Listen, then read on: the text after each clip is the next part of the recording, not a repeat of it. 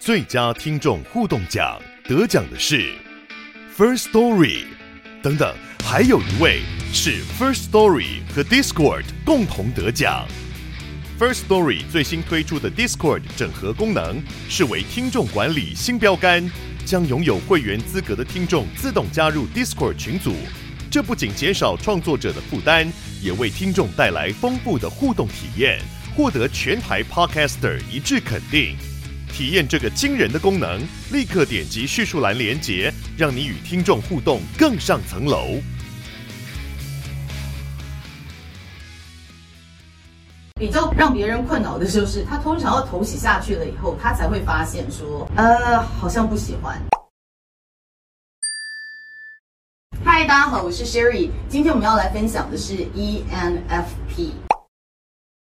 那先讲这四个字母的意思。一就是 extrovert，就是外向的倾向，也就是你的专注力会比较倾向在外面。然后 N 呢，我们上次讲到的是 intuition，就是看大局，不太爱看细节。那 F 是倾向用自己的价值观来做决定。那 P 的人呢，比较是灵活，喜欢随遇而安的生活。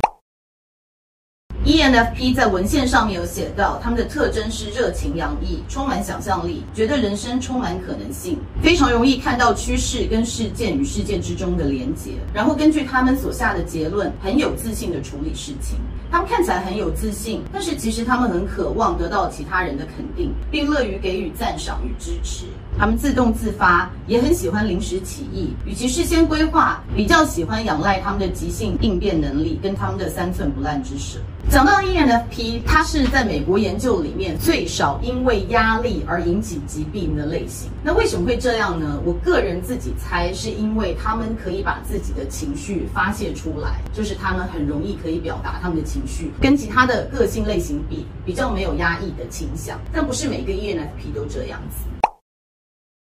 ENFP 的主导功能是外向直觉，Extroverted Intuition 这个心智功能呢，它比较是在讨论对外探索，所以它很容易可以看到外界的一些趋势 pattern 跟共同性，然后它也是透过跟外在的互动来了解自己到底是什么样子的人。比如说，他讲一句话，看到别人笑了，或者他讲一句话，看到别人生气了，他会透过这样子对外的探索跟对外的互动来理解说，哦，这句话是好听的，哦，我这样子做别人是开心的，我这样做别人是生气的，所以他是对待这个。互动中来定义自己到底是什么样子的人。那它的辅导功能是 FI，就是 Introverted Feeling。我们之前有讲到 Introverted Feeling，它比较注重的是自己内在的价值观。所以它的辅导功能就是说，我在外面探索的时候，有很多条路我可以走。那我要选择哪一条路呢？那就是靠我的辅导功能，就是我的价值观。什么事情是对我重要的？什么事情是我真正在意的？那这个可以来引导你走向你要去探索的方向。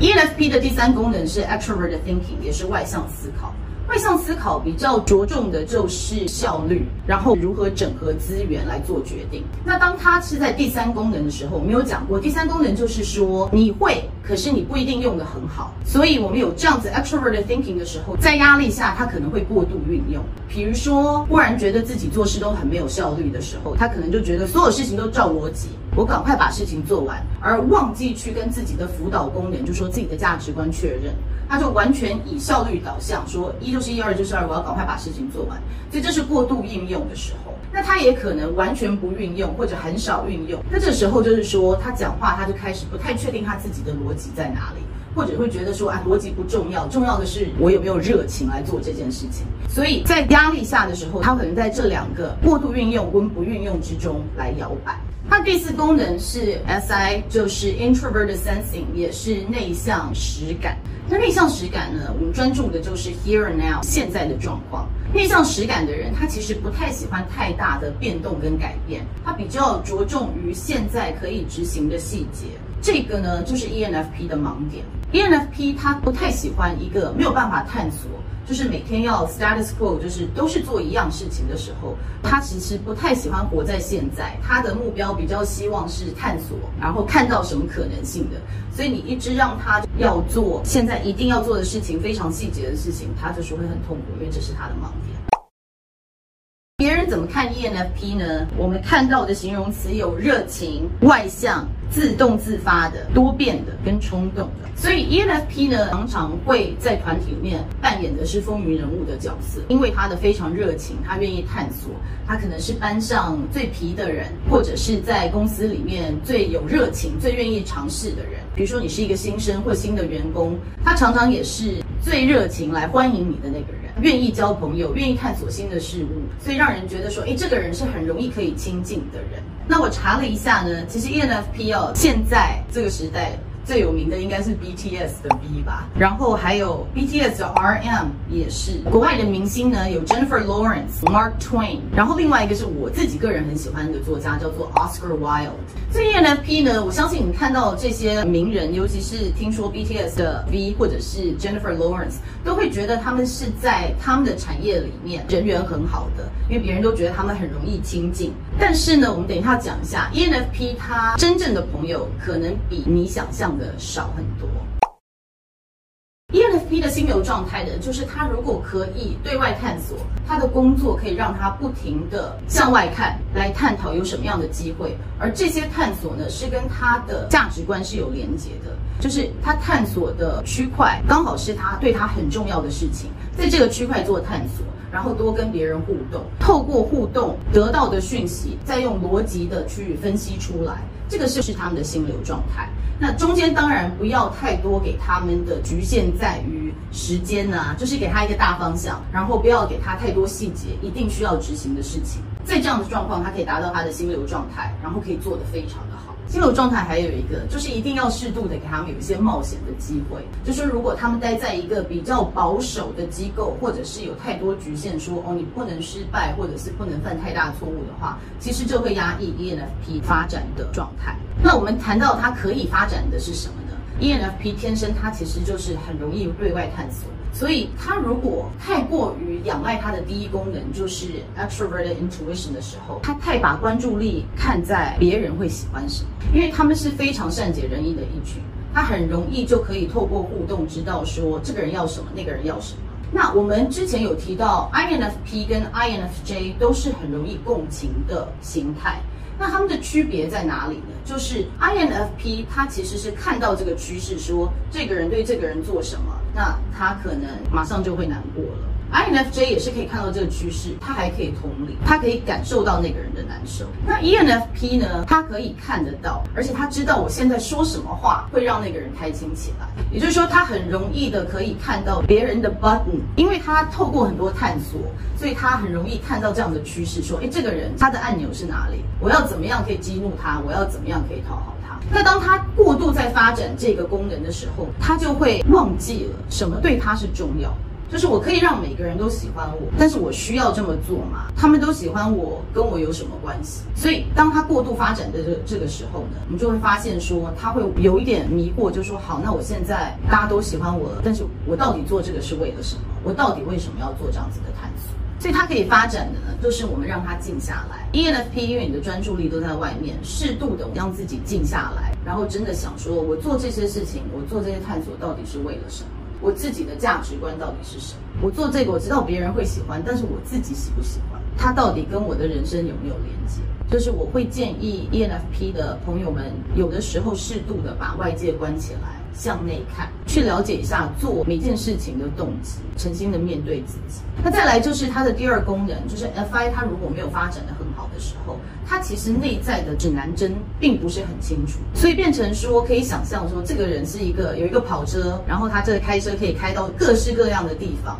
但是他不晓得要去哪里。所以在这样子的状况下，然后他又很喜欢讨好别人啊，他其实希望的是和谐，别人喜欢他，所以常常他会觉得说，诶，别人邀请他出去做些事情啊，或者是出去玩，他都会先答应。可是答应了以后，他实际在做的过程，他才发现说，哦哦。我好像不喜欢，所以这个时候他就会很有感触的说：“这个好像不是我要的。”但是比较让别人困扰的就是，他通常要头洗下去了以后，他才会发现说：“呃，好像不喜欢。”所以就会让人家觉得说：“哎，这个人怎么都是三分钟热度，或者是这个人有点不靠谱，他不是答应了他又不要做。”所以这个要对自己的理解是说，当你的指南针不是很清楚的时候，你会陷入这样状况，就是说做了才晓得。我真的是做了以后，我踏出了这两步，我才真的知道我喜不喜欢。我没有办法坐在家里，就是先做 SWOT，然后先做一个评估，然后就知道我会不会喜欢。那所以这可以发展的地方，就是说真的要多了解自己，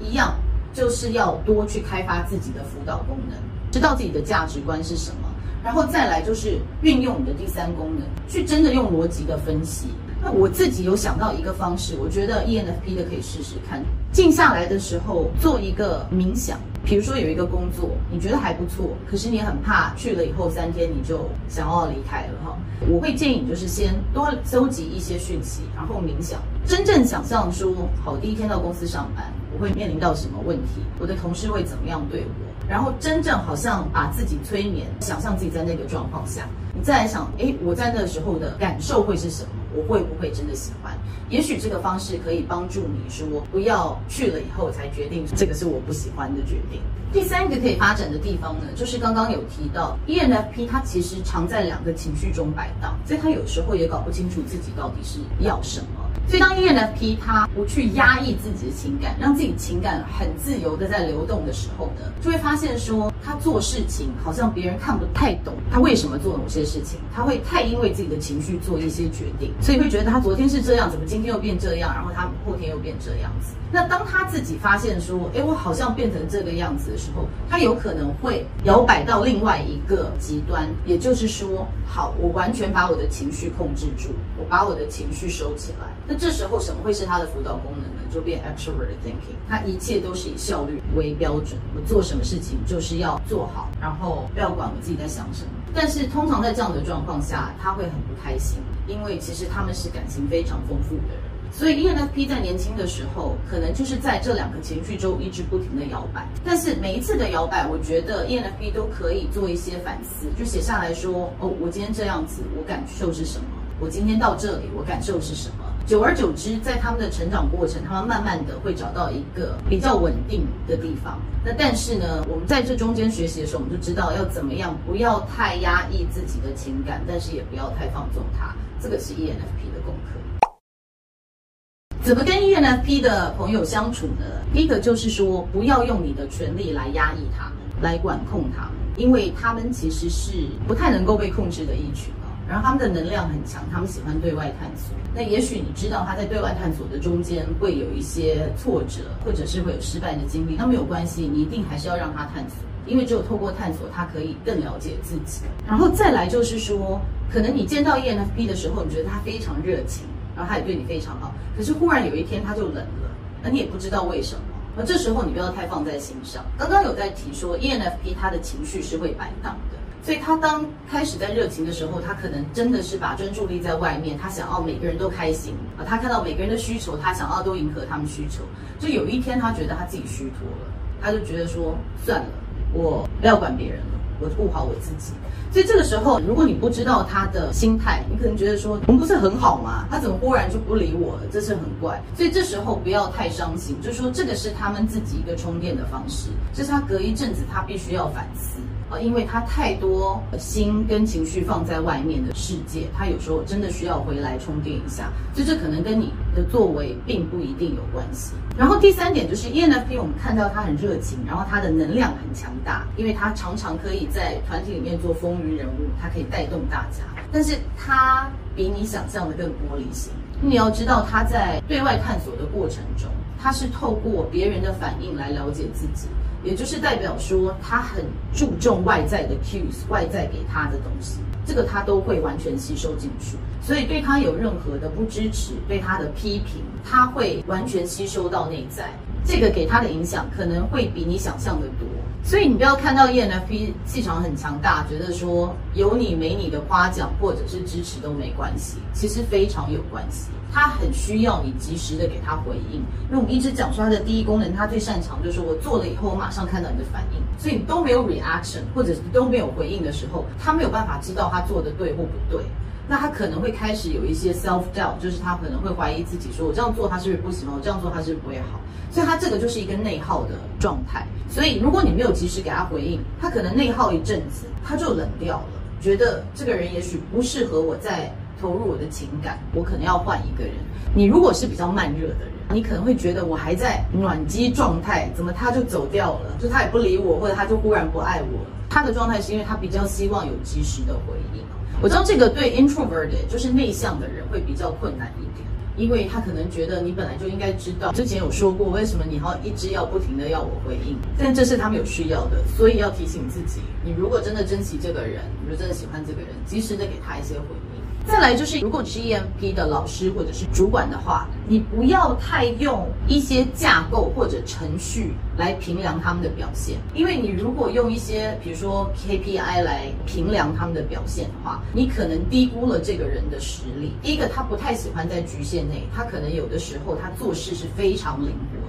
他如果想要往这方面发展，他可以是一个非常强的诈骗人士。是。因为他其实很知道别人要什么，而且他可以及时的达到他的目标。就是他如果真的要，他是可以骗走很多人的钱的。他们有一个超能力，就是只要他想，他可以让身边的任何人喜欢他。只要他愿意来做这件事情，他知道怎么样让所有的人都可以接受他。他不一定会要运用这一件事情，可是他如果想要的话，他会。所以对他来说，你要看到他这边的长才。如果你太用架构跟他有没有 follow 做事的规范去评量他的话，你就没有看到他的灵活性，没有看到他对这个团队可以带来的贡献。也许是比较是公关式的，让别人比较喜欢这个组织、这个团体，或者是跟人家建立的人脉，这些比较是无形的，这比较难用 KPI 去评量的。所以要切记，就是跟他们相处的时候，你不要用这种一些世俗的架构来评量他们的表现。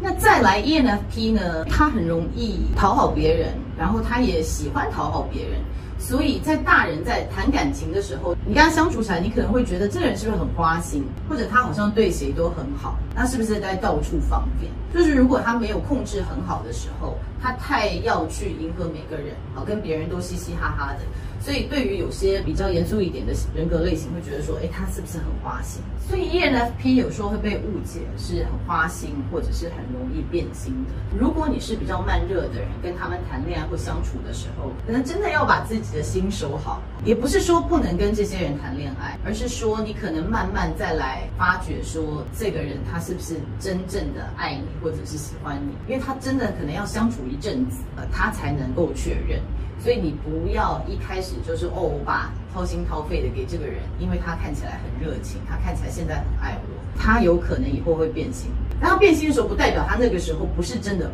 这么真诚的爱我，而是说变心的快是因为他不太理解自己要的是什么。给 ENFP 的建议，刚刚其实已经给了一些了，我现在在做一个总结，就是第一个，记得要花一些时间跟自己独处，独处不是只是耍废，而是做一些反思。就是好好回想，说我最近跟别人的互动，为什么我开心，为什么不开心？想一下跟别人的互动或者是一些事件，它带给你的情绪是什么？多了解你自己的情绪，你才能够理解你的核心价值，什么对你是重要的。当你这个指南针越清楚的时候，你越不会需要说做了以后才能再评估事情。第二个建议就是，你可能会因为想要讨好别人，让大家都开心而去答应太多事情。那你又是有责任感的人，所以你可能在这个时候就硬着头皮把这些事情都做完。然后做完以后很不开心，你又躲回自己的这个，就开始跟人群远离。与其这样子，会建议你一开始就好好的评估说，这个事情我要答应吗？我是要讨好他，还是我要比较看重我自己？做这个决定对我有什么帮助？是不是我要的？所以开始学会说不，开始学会跟你不相关的或者是你不想做的事情说不。当你会说不的时候，你其实比较能够专注在你想要做做得好的事情，那别人也不会再觉得说，哎，你怎么做一做就不做了，这是不靠谱的。第三点是太容易分心，因为我们的第一功能是外在直觉，是喜欢探索的。因为专注力都在往外看，所以很容易被这外面 bling bling 的事情吸引你的目光，所以你就会觉得说，哎，这个也好，那个也好。如果发生这样的状况的时候，记得问自己说，哎，这件事情跟我的核心价值有没有关系？这件事情是我现在必须要做的事情吗？这件事情跟我的规划有没有相关啊？就是透过这些问题，然后把自己拉回来，所以自己比较不会这么容易分心。那第四个呢？三分钟热度其实跟第三个也是有点连接的。三分钟的热度就是说，当你被分心以后，你觉得哎，这个东西还不错，那我进去做做看好了，我试试看好了。然后试完以后才发现说，哎，好像不太适合我，我好像没有那么喜欢。那所以这个的行为对于外人来看就是三分钟热度，但是其实你会这么做的原因是你在搜集资料，你在探索，你在了解自己到底喜欢什么跟不喜欢什么。所以这是你的一个成长的过程。所以我希望你不要太带着批判，因为可能别人觉得说，哎，你不靠谱啊，你就三分钟热度，不要把这个外面给你的评价哦，去内化它。其实你要知道说，这就是你田野探索的方式。你透过尝试才能够理解你的核心价值是什么。那当然，有时候我们会碰到说，真的不能去了以后就忽然决定要离开的，比如说像婚姻。或者是真的找一个好的工作，那这时候我就提醒你说，试着把自己关起来，自己想象说我在那个情况，我每天会这样子，我我会不会喜欢，我受不受得了？所以真正去想象那个状况，也许写出来，把它当成一个剧本一样就写出来。我真的结婚，我真的进这个公司，我每天会怎么样？然后看看自己，试着问自己说，我会不会受得了？这个可能是一个帮助你来克服这个所谓三分钟热度，或者是容易分心的一个方式。第五个呢，是我们讲到第二功能，如果使用过度，就是信念使用过度的时候，ENFP 会发生的状况。有的人是因为从小的父母有一些观念上面的洗脑，或者是说因为宗教的关系，所以当他的信念是非常强烈的，比如说我是不能离婚的，或者是我对于我的老板一定要忠心的，他会因为这样子而坚守他的岗位而不离开。就算是外面有很多机会，有探索的机会，或者是留在这里是完全不符合逻辑的，他还是会坚持留下去。这个有点难克服，尤其是在感情上面。因为我那集有提到说，FP 的人是怎么爱人跟接受爱，他们希望别人可以做自己，他们也希望自己可以做自己。当你一旦爱上这个人，然后你爱的方式是说让他可以做自己。那他做了一些脱序、脱轨或伤害你的事情，然后刚好你的信念又是你不能离婚的时候，那这就是比较大的问题。因为你会觉得说，哦，我让他做自己，这是我爱的一个方式。但是他其实做了太多对你不好的事情，你也因为你的信念而没有办法离开他。这个是我会建议，当你的身边的朋友或者其他人一直告诉你说，这个真的是对你不好的，这个你做的决定真的是不符合逻辑的时候，也许这时候就可以开始来反省一下，说我的信念是不是开始有点不符合逻辑。是不是阻碍了我自己个人的成长？这时候可以开始问自己这个问题，看看可不可以克服自己这样的状况。那现在来回答一些大家的问题。有一个朋友问到说，ENFP 呢要怎么跟 INTJ 来相处？我觉得这个问题我太喜欢了，因为 ENFP 的人他其实是非常热情，而且他其实很希望有一些比较有权威式的人的肯定，就是他觉得能力好的人来肯定他。那所以其实 ENFP 很容易被 INTJ 吸引到。其实很多韩剧都是这样，对不对？就是很热情啊，就是很大辣辣的女生，然后碰到类似像霸道总裁那样，就觉得啊。你知道，就是他们其实是某方面是非常互补的，但是会面临到的问题就是说，他会非常渴望 INTJ 给他正面的回馈，或者是他希望 INTJ 欣赏他。他很容易担心 INTJ 的人会觉得他笨，因为他太热情，或者是他讲得太广了，不够深。所以 ENFP 跟 INTJ 相处的时候，其实有一个内在的不安全感，就是说我的伴侣会不会觉得我太笨？我要怎么样可以做到他？会欣赏我的状态，所以在相处上面呢，如果你是 ENFP，而你的伴侣是 INTJ 呢，首先你要知道，就是说你很渴望的是别人给你及时的回应好，然后你希望别人可以让你就是自由的做自己。但是你要了解 INTJ 的人，他会花一些时间理好他的逻辑，他再给你回应。或者 even INTJ 的人可能有的时候觉得这个你应该要知道，所以他比较会对你来说吝啬于给你回应。在这个时候呢，也不要觉得他不爱你。我觉得可以参考一下我们说每一个类型怎么给爱的 video，就是说在这样子的状况下，你不要觉得太受伤。他不是代表他不认可你，就是他本身不是一个很很爱互动型的人，你很爱夸奖别人的人。所以你跟他在一起的时候，第一个你不要一直要求他对你有很热情的互动，这不是他的本性。然后第二个就是说，不要太没有安全感，因为你可能觉得，诶，他看起来好聪明，他都想得很多。对于自己讲话是不是有条理，他喜不喜欢你，对自己不要太没有安全感。TJ 的人，他如果不喜欢你，他真的他会离开。就说他跟你在一起，就代表他还爱着，所以对自己在这个感情里面一定要有信心，这样子你们才可以走得长长久久。其实 ENFP 适合什么样的学习方式，然后还有这个拖延三分钟热度的问题哦，我们看到很多。ENFP 适合的学习方式就是 accommodation。其实他们就是真的适合说多去外面冲，就所有事情做了再说。小的时候他们还没有很多 data 的时候，就像我刚刚提到田野调查，他真的要透过做了以后，他才知道，哎，我是喜欢还不喜欢这个东西。比如说你问 ENFP 说你想吃什么？披萨还是泡面？那可能说披萨，但是你真的披萨来了，他吃了一口就说啊，其实我现在想要吃的是泡面。但是他不吃那第一口，他是也不晓得。所以在还没有很理解自己的时候呢，就要接受自己会有所谓的三分钟热度，知道这是你的探索的过程，认识自己的过程。那对于拖延这个问题呢，ENFP 很好玩。你如果没有 deadline 的东西，没有时间限制的东西，他做得很开心哦，他也很愿意主动去做。好了，一有 deadline 的事情，他就开始拖延。所以你可以来反思一下，你是不是也是这样的状况？你拖延的有几个可能是：第一个，你找不到他跟你的连接性，你不知道你做这个到底是为什么，所以你不晓得怎么做起。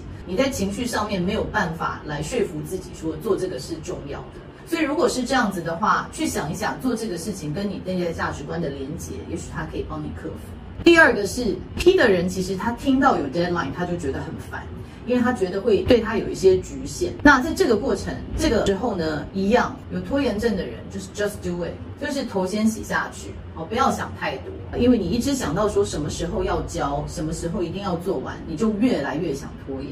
先不要想这件事情，可能明天一定要做完，什么时候一定要交，然后你可能会比较有意愿去先做来试试看。再来就是有可能你是完美主义者，ENFP，因为他很希望做出来的东西是别人非常看好，因为他知道别人想要什么，所以他可能知道说完美在别人看起来是什么样子，那我做不到那么好。那我就开始拖延，我就想办法说，可不可以更多资讯、更多 data，可以让我把这个东西做得更完美。所以其实完美主义是一个让他们拖延的很重要的因素。那在这个时候呢，其实就要想说，先求有，再求好。你如果一直想着我要做到很完美，到最后什么东西都做不出来的话，这样就是零分嘛。所以在拖延的时候，告诉自己先求有，再求好。那我先把比较粗略的版本做出来，有时间再来慢慢让它进化，那就更好。我看到很多朋友在讲说，哦，我是三分钟热度。那我其实不太喜欢这样子的定义，因为我们在讲说这个人好像只有三分钟热度，其实他本身的叙述方式就是蛮负面的。就代表这个人的持久力很低，但是我希望 ENFP 的朋友们在看自己的时候，都知道这个不叫做三分钟热度，这个是我探索的过程，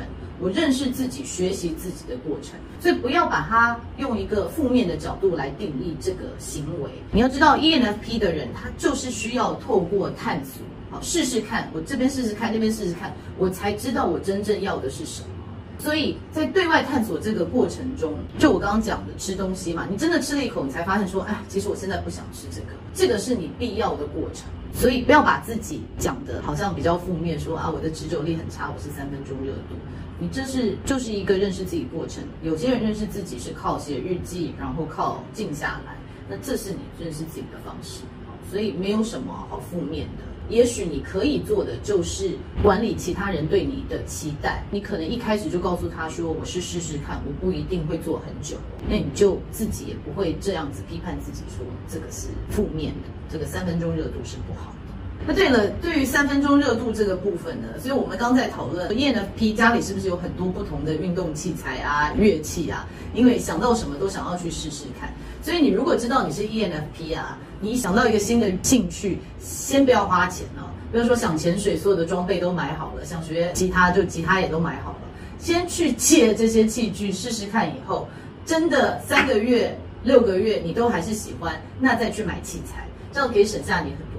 还有一些朋友提到说，表现欲强，或者是太希望别人的目光注视在自己的身上，这个是 ENFP 的特质，因为他其实很会，他很容易让别人喜欢自己。这个东西也会容易上瘾，就是我一直以来目光都在我身上，那我缺少的这些目光，我好像觉得少了些什么。那所有 ENFP 的问题，我觉得或者是挑战，其实都是拉回来说，我要别人的目光是要干什么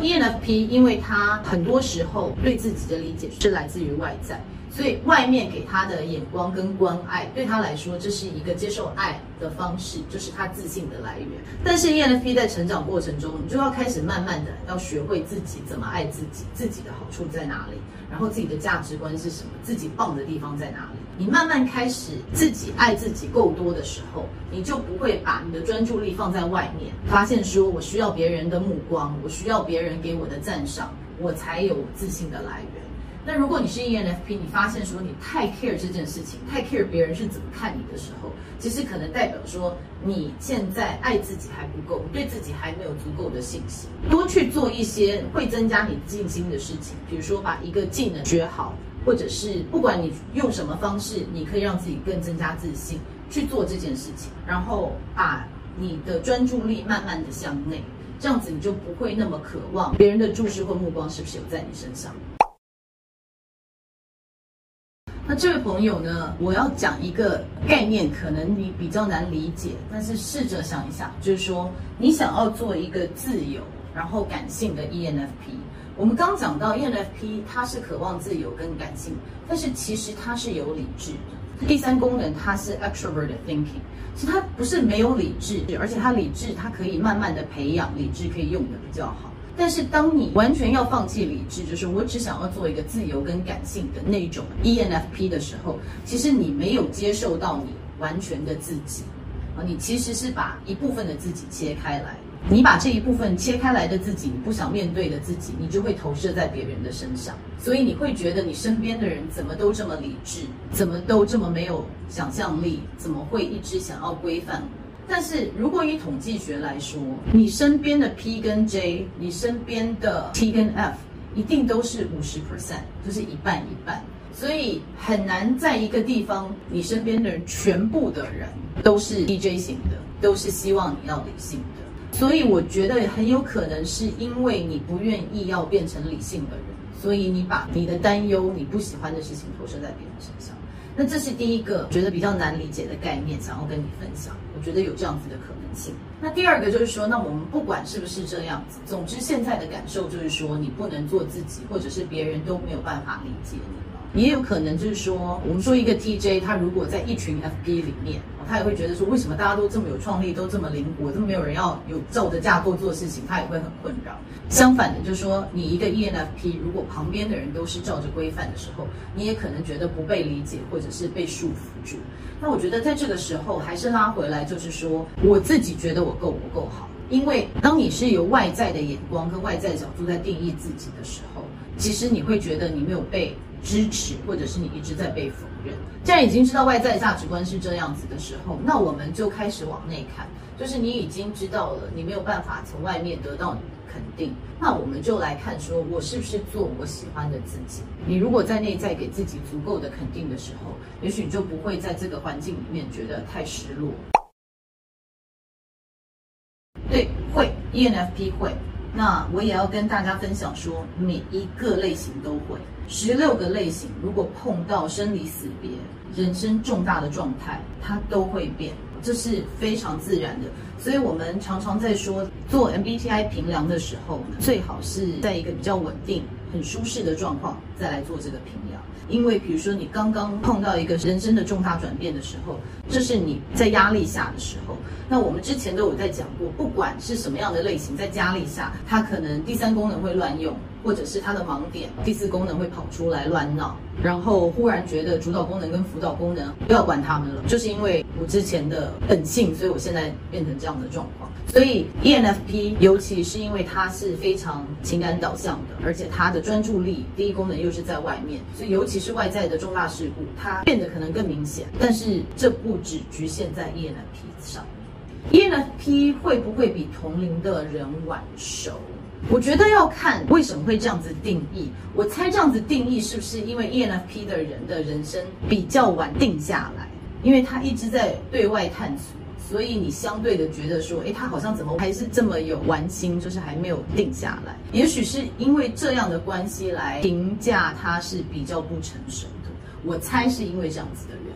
但是就像我们刚刚一直讲的，ENFP 他本来认识自己，他的人生就是要探索，他就是一个探索家，所以我并不觉得他会比别人不成熟。那下一个问题是针对 ENFP 的工作或者是职场上面有什么样子的建议？那 ENFP 刚刚有说的，他是比较喜欢探索型的人物，所以呢，他的工作最好是可以让他开发的，就是探索什么样子的可能性跟机会的。所以任何工作，那个是要让他照表操课啊，然后讲太细节的，真的都很不适合他。最好的状态呢，是他可以一直不停的要面对新的挑战啊，新的人、新的事。那所以像业务其实会是一个很好的工作，尤其是这个要销售的东西跟他的价值观是有一些连结，就他是真心的认可这个东西可以帮助到别人，或者是对别人带来好处。那做这样的业务的时候，他是可以走入他的心流状态的。那 ENFP 其实它蛮特别的，就是脑神经的科学家有在提说